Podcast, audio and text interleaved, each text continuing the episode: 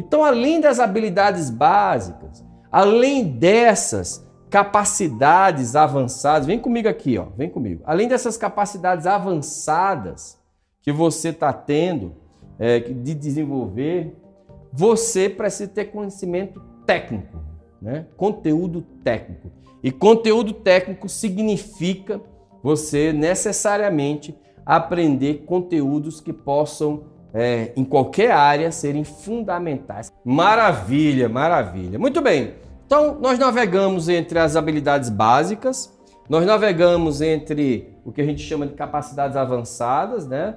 As, as soft skills como habilidades ali que vão ser importantes em todas as áreas, as, as habilidades avançadas que permitem que você mude de nível, se posicione. Agora nós vamos tratar um pouquinho dos conteúdos técnicos. Eduardo, o que é que eu preciso saber para me tornar um bom profissional da desenvolvimento humano? Nós sabemos que hoje a gente vai entender algumas distinções importantes antes da gente entrar nesse conteúdo técnico, hein? Ó, vem comigo aqui, ó.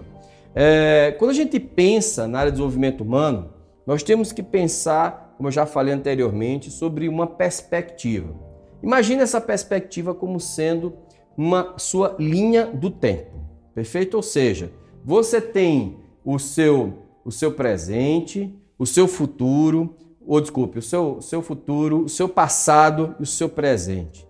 Todos esses, esses processos na sua vida, eles de certa forma impactam quem você é. A sua identidade, a sua personalidade, ela é formada a partir do que você aprendeu no seu passado. E o passado ele é carregado de quê, Eduardo? O que é carregado o passado?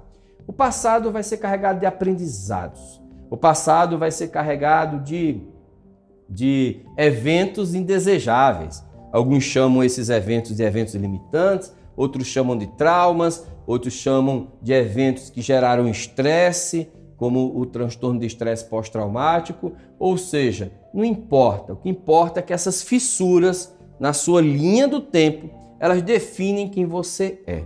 Muitas dessas fissuras, desses eventos que ocorreram, eles tiraram você da sua essência, ou seja, aquilo que você tinha mais ou menos uma predisposição para ser, você pode ter tido um trauma que desviou você.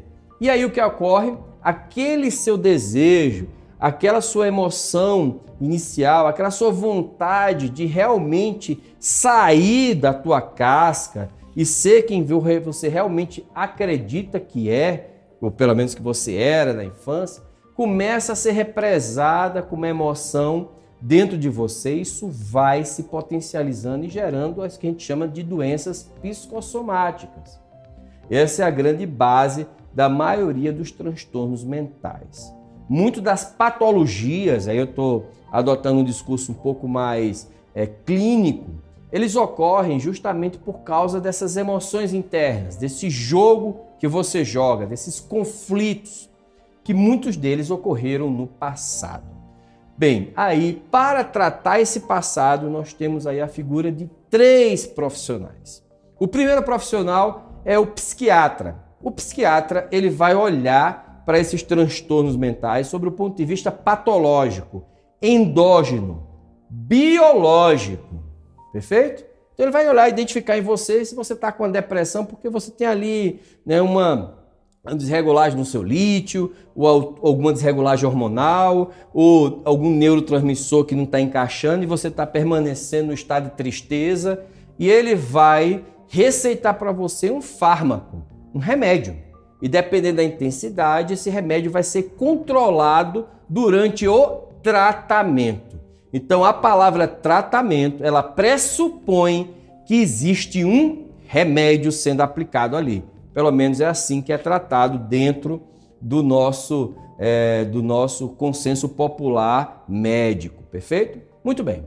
Aí eu tenho a figura de outro profissional que vai atuar atuar também nesses processos de transtornos mentais, disfunções e muitas vezes é, problemas emocionais que você não sabe muito bem a causa. Esses profissionais são chamados de os psicoterapeutas. São pessoas que se formam na faculdade de psicologia e que vão ter uma visão ampla sobre o ser humano. Sob o ponto de vista neurológico, filosófico, entendendo todas as abordagens. É um processo global. É entender o ser humano sobre não sobre uma abordagem específica, mas sim sobre o todo, percebendo todas as nuances. Esse profissional, ele não vai atuar na solução do problema propriamente dito, ele vai atuar no entendimento desse ser humano como um todo. Junto a isso, você tem a função, é, aí você tem esses dois profissionais que são aqueles que vêm da academia, né? Naquele no processo formal.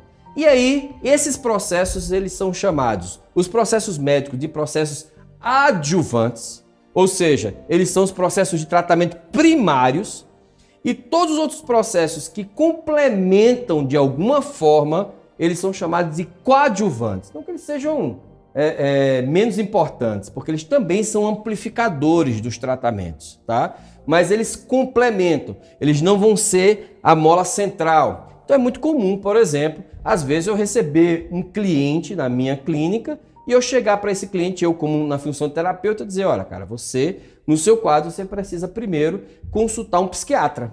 Depois você volta aqui. Por quê? Porque o seu quadro impede que eu possa atuar com técnicas é, cognitivas que ele não vai ter os resultados que ele precisa. Ponto. Perfeito?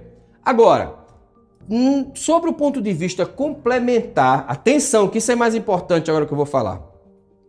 Integrativo, nós temos uma, um, uma quantidade diversa de terapias, que são chamadas de terapias integrativas complementares.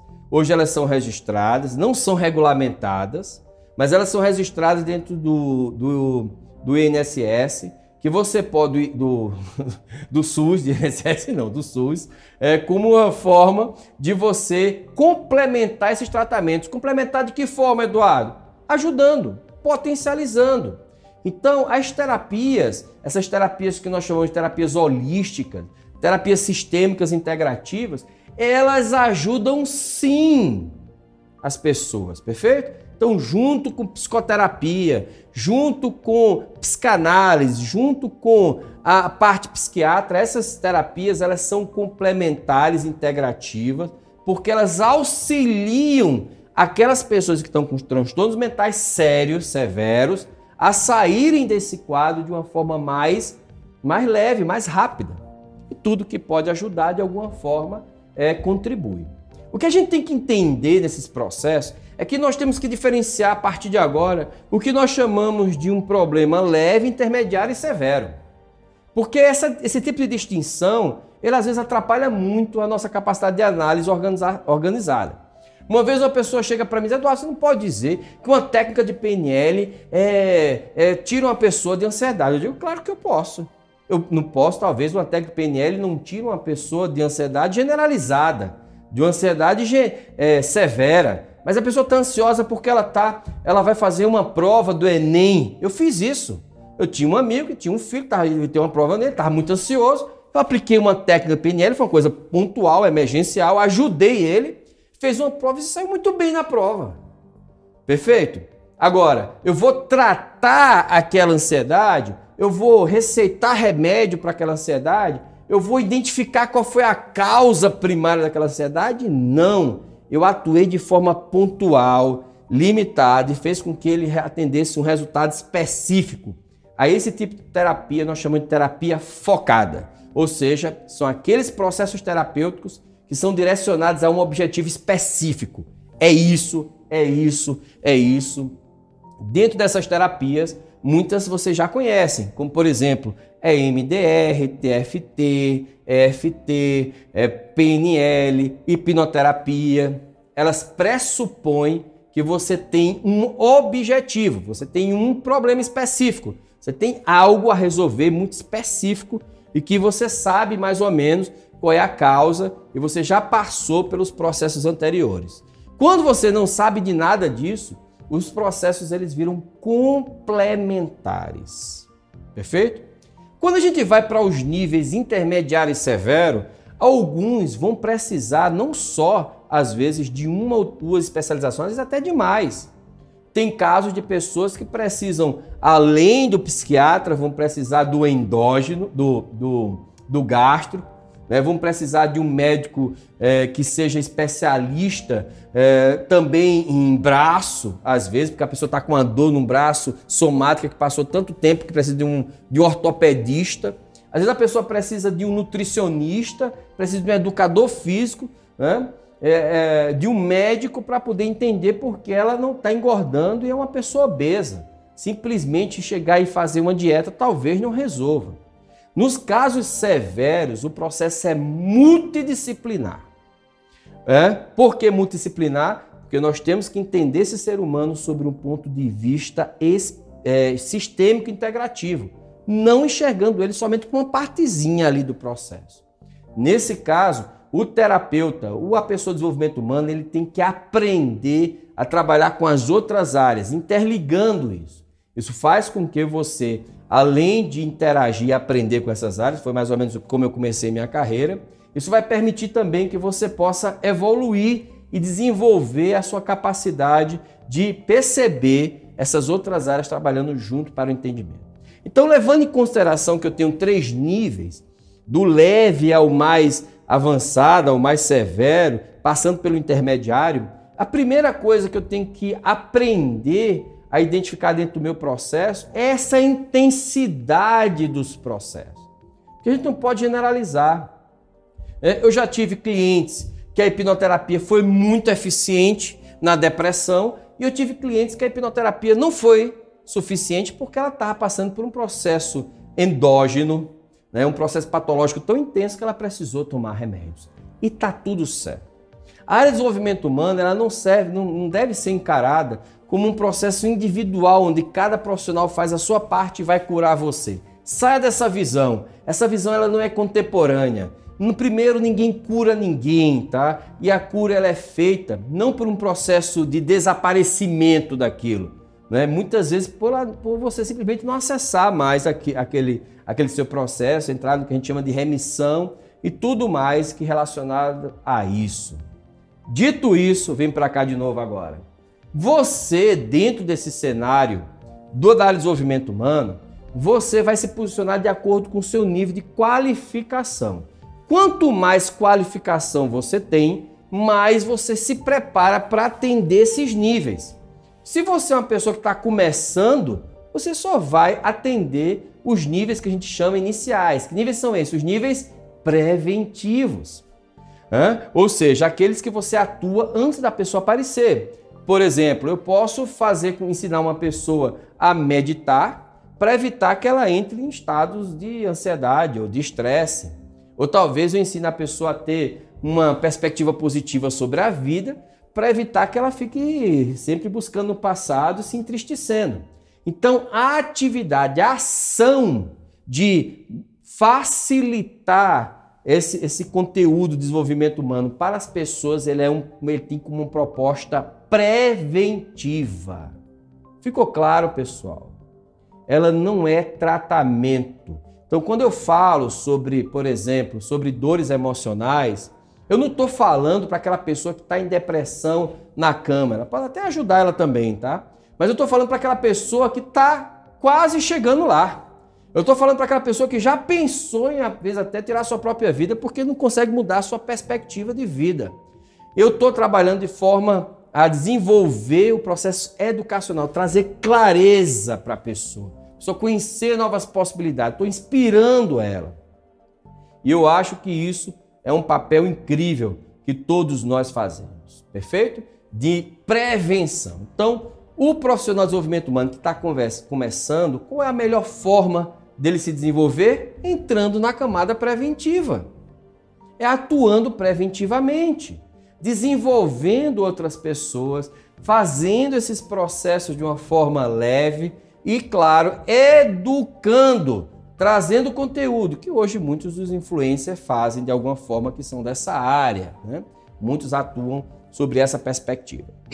Quando você vai adquirindo mais capacitação, vai fazendo os primeiros atendimentos, vai ali é, se preparando, vai fazendo outros cursos, você vai a, a, alcançando bagagem, você vai ganhando repositório interno. Né?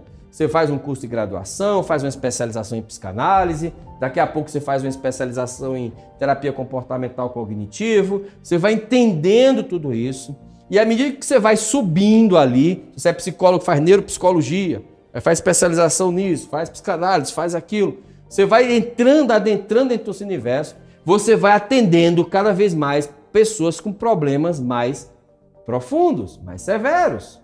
Que isso é lógico, né? porque você vai se preparando no processo. Uma das grandes falhas que ocorrem, principalmente na área terapêutica, é que o cara faz um curso, às vezes, de um final de semana e já quer tratar depressivo suicida. Aí, meu amigo, é pedir para se ferrar mesmo. A frustração vai vir muito rápido. Né? Enquanto que ele deveria primeiro começar com o primeiro passo. Atua preventivamente, faz um processo educacional, né? gera um processo de análise com a pessoa para a pessoa ir se conhecendo, entendendo quem ele é. Passe por um processo de terapia. É inadmissível hoje o profissional terapeuta não passar por um processo de terapia.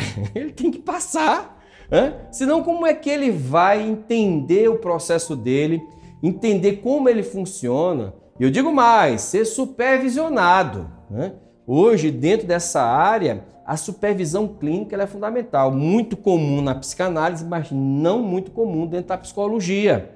Então, essa, essa interação, essa integração é fundamental. Então, na área de desenvolvimento humano, só para a gente revisar e deixar isso muito claro, e eu quero saber de você se você concordou com essa minha explicação, quando as questões centrais que impedem você de se desenvolver estão relacionadas ao seu passado, mais especificamente a traumas, a processos que foram gerados por meio das suas próprias experiências, sejam elas de abuso, de violência, seja elas de, de abandono, de inabilidade ou de qualquer outro processo que você acredita que pode estar influenciando. Isso pode gerar um transtorno mental de três tipos. Pode ser leve, intermediário e severo. E pode também ser pontual. Né? Qual é a diferença de um transtorno para um processo pontual? Né? As pessoas dizem assim, Eduardo, eu vou ter depressão, digo, seguramente você já teve. A diferença é que você já teve uma tristeza contínua aí de passar uns dois finais de semana aí triste. A diferença é que você saiu. Todos nós já tivemos ansiedade, sem exceção. Acho que todo mundo que está assistindo essa live aqui já teve ansiedade. Acelerou o coraçãozinho, ficou ofegante. Todo mundo já teve. A diferença entre você e uma pessoa que tem ansiedade generalizada é que ela tem isso o tempo inteiro e transtornou a vida dela. Ela parou. Ela deixa de se preocupar com as coisas que ela tem que fazer. Como é que a gente identifica isso? A pessoa deixa de se preocupar com as coisas que ela tem que fazer para ficar preocupada com o problema dela. O que é um, um, um transtorno de pânico? A pessoa fica tão preocupada em ter o pânico que ela deixa de trabalhar, deixa de cuidar da família, deixa de fazer outras coisas. Então, esses processos, identificar os níveis, isso aí a gente deixa para quem? Para os psiquiatras, deixa o povo se virar com eles, eles estudam para isso mesmo. Os psiquiatras, os psicólogos e todos nós que atuamos como terapia complementar, perfeito, auxiliando e apoiando. Agora, você pode ter uma terapia complementar que resolve uma questão dessa? Pode, desde que seja uma questão severa, ou desculpe, leve para intermediária. Questões mais severas é patológico, tem que levar para o rapazinho lá que vai receitar um remedinho. Que bom que tem. Porque se não tivesse, a coisa complicaria é, sensivelmente. Agora eu te falo, quer uma boa notícia? Eu vou te dar uma boa notícia. Vem cá comigo agora. A boa notícia é que, é, na maioria das vezes, você nem tem esse severo, nem é tão severo assim, sabia? Uma vez uma pessoa chegou assim para mim e disse: Eduardo, eu tenho um TDAH severo. Eu digo: É mesmo? Deixa eu te contar uma história. E ele ficou olhando assim, eu contando a história. Eu digo: Olha, depois que eu terminei a história para ele, eu disse: Olha, é difícil que você tenha TDAH tão severo assim, hein? É, se você tivesse, talvez você nem conseguiria escutar essa minha história com tanta atenção e prestando atenção tanto aos meus detalhes, sem piscar o olho, sem olhar a cabeça de lado e praticamente concentrado no que eu estava falando. Talvez você precise de uma opinião de outra profissional. então, às vezes as pessoas se autodiagnosticam. Aconteceu uma coisa bem interessante comigo. Às vezes eu fui atender uma senhora, ela chegou e disse assim: Eu tenho depressão aguda. Eu digo, nossa, eu nunca vi esse diagnóstico antes. Mas vamos lá. depressão aguda, né? E aí eu perguntei para ela quem tinha dado esse diagnóstico a ela. Ela chegou para mim e disse: Não, quem deu esse diagnóstico foi o Google. Eu fiz um teste lá no Google e tal, tinha um formulário. Eu respondi o formulário e deu que eu tinha depressão aguda e eu estou vindo aqui porque me disseram que a hipnose é muito boa. Eu digo, não, para com isso. assim fica complicado. O processo de autodiagnóstico ele está ficando tão presente na nossa vida que a gente está, às vezes, até fazendo inferência sobre outras pessoas. Né? Eu tenho um, um casal de amigos né, é, que tem uma filhinha linda, né? na verdade são parentes. Ele chega lá assim, Eduardo, eu estou preocupado com minha filha, que ela tem muita ansiedade. Eu disse assim, olhei assim, mas como assim? Olha só como ela é ansiosa. Eu digo, não, mas ansiosa, ela tá fazendo o papel de menino, rapaz. Ela tem seis anos, tá pulando para cima e para baixo. Não, mas eu vejo ela muito ansiosa porque ela quer fazer, quer brincar, quer fazer. Mas, criança é assim mesmo, é o primeiro, primeiro filho deles. Rapaz, deixa eu te falar uma coisa: criança é assim mesmo. Da onde você, quem te deu esse diagnóstico? Não, é porque a gente acha que é. Como assim você acha que é, rapaz? Isso pode ser hiperatividade, pode ser déficit de atenção, pode ser tanta coisa, pode não ser nada também. Pode ser porque a criança é assim mesmo, pô. Tem gente que é desse jeito mesmo, é mais ativo um pouquinho, gosta de. Então a gente tem que parar de ficar olhando somente para o, as doenças. Porque quando a gente olha muito para as doenças, a gente vê doença em tudo, né? Quem aqui já que é psicólogo e pagou a disciplina de psicopatologia, né? Sabe como é, cara. Sai da aula dizendo assim, meu Deus do céu, eu acho que eu tenho isso, eu acho que eu tenho isso, eu acho que eu tenho esse transtorno, eu acho que eu tenho esse, né? É uma coisa meio doida, né? É porque porque você fica se auto-julgando o tempo inteiro. Então, terapeuta, passado, emoções, traumas, essa parada agora. Agora vem comigo. E presente, hein? Presente, aqui agora. Tem muitas, muitas terapias que atuam no presente, né? As terapias holísticas, na maioria delas, elas são bem focadas no aqui e agora. Meditação, mindfulness, né? É, cromaterapia, né? florais, essas terapias, a própria acupuntura, né, que vai ali, traz você ali para o presente, para o estado de presença, da identificação ali, às vezes, de uma causa, é, energética. Ou seja, muito dessas terapias estão atuando no presente, elas estão vendo aqui agora, trazendo você para aqui agora. Inclusive, a meditação e o mindfulness é uma das áreas que mais se desenvolve em sua prática porque percebe-se, cientificamente comprovado, que é uma das práticas que traz mais bem para o ser humano. Nada traz melhor é, é, prazer e satisfação e, além disso, resultados biológicos do que a própria meditação. Né? Trazem presente ali, aqui agora. Outra área que é muito presente aqui agora, foco no aqui, foco no, no presente, todas as terapias que começam na área humanista. A gestalt terapia, por exemplo, a própria psicologia positiva nesse direcionamento, trazem muito essa visão do cara, bicho, passado deixa pra lá, velho deixa para os terapeutas, psicoterapeutas. O negócio é aqui agora, daqui para frente, daqui para frente. Essa visão daqui para frente, né? O que é que eu faço daqui para frente? Se eu tenho algum impeditivo emocional, é daqui para frente. Se eu tenho algum, alguma inabilidade comportamental, é daqui para frente. É tudo aqui para frente. Nada de ficar olhando para o passado. É outra perspectiva sobre o processo. A programação neurolinguística, ela tem muito esse direcionamento, presente e futuro.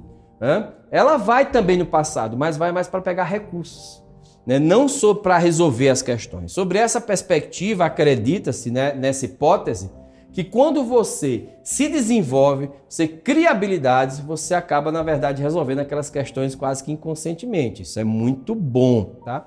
Então, se você é uma daquelas pessoas que não quer mexer no passado, ah, cara, é, deixa daqui para lá, para mim não importa entender muito bem isso, o que você tem que fazer? Procurar pessoas profissionais que atuam futuro. Ó, bicho, é daqui para frente. Vamos pensar no futuro e aí você tem a função da maioria dos profissionais de desenvolvimento humano atual. Perfeito? É a função do coach, que pensa daqui para o futuro, é a função do mentor, ora, bicho, é daqui para frente. É a função, é muito direcionamento do treinador, ó, bicho, é daqui para frente. Né? Do facilitador, desenvolvendo habilidades. Ou seja, hoje a área de desenvolvimento humano ela se divide nesses dois patamares, essas duas, essas duas fronteiras, passado e futuro. Nesse direcionamento futuro, o mais importante é o desenvolvimento de habilidades. Por isso que a gente está falando tanto sobre habilidades. Habilidades. O que são habilidades? Habilidades são processos internos que você desenvolve que vão sistematizar na sua vida. Vou dar um exemplo. Se você desenvolve a habilidade de enfrentamento, isso vai te ajudar no processo de venda, vai te ajudar a enfrentar uma fobia, vai te ajudar a enfrentar seus problemas, vai te ajudar a alcançar objetivos. Cara, isso vai ser bom para você em todas as outras áreas. Vai te ajudar até no teu trabalho. O desenvolvimento dessa habilidade, ela não pressupõe que eu tenho que voltar lá no passado e resolver suas questões. Ela pressupõe que eu preciso aplicar técnicas, aplicar ferramentas, aplicar é, atividades que essas atividades desenvolvam essas habilidades. Inclusive, isso é uma grande é, é, é, o pano de fundo das terapias comportamentais cognitivas, né? A direção ali para o futuro, né? Aí a partir daí a coisa começa a ficar muito interessante. Por quê? Porque já que eu estou atuando nesse segmento, eu não preciso ser um especialista em doença. Eu tenho que ser um especialista em saúde. Muda a perspectiva. Enquanto que o terapeuta ali muitas vezes ele tem que ficar muito preocupado que transtorno é, que, é, que trauma é esse, que, que disfunção é essa, né? Porque ele precisa resolver sobre o ponto de vista patológico muitas vezes. Já o profissional que atua nesse segmento, ele está pensando na tua saúde, cara. Ele pensa como é que você pode ter mais bem-estar, como é que você pode ter mais qualidade de vida, como é que você pode pensar higienicamente, como você pode sair dos teus pensamentos. E aí é que entra é, os profissionais atuais. Vem comigo aqui nessa câmera aqui agora. Isso, nos profissionais atuais, tá? E que profissionais é esse? Aqueles que vão orientar você para uma nova forma de viver. Perfeito? A psicologia positiva já está andando nesse segmento. A própria inteligência emocional, como um conceito, ela não, se propõe a ser uma abordagem terapêutica, mas ela é um conceito que é aplicada junto com técnicas permitem que a pessoa desenvolva as suas habilidades de inteligência emocional e se posicione na sua vida. Então agora, você pode tomar uma decisão importante. A primeira decisão é: cara, gostei disso. Quero atuar com os, as questões emocionais. Vai procurar terapia, psicoterapia, psicanálise, terapias, é, é, psiquiatria, é esse o nicho. Cara, eu quero atuar no bem-estar das pessoas. Eu sou uma pessoa mais integrativa.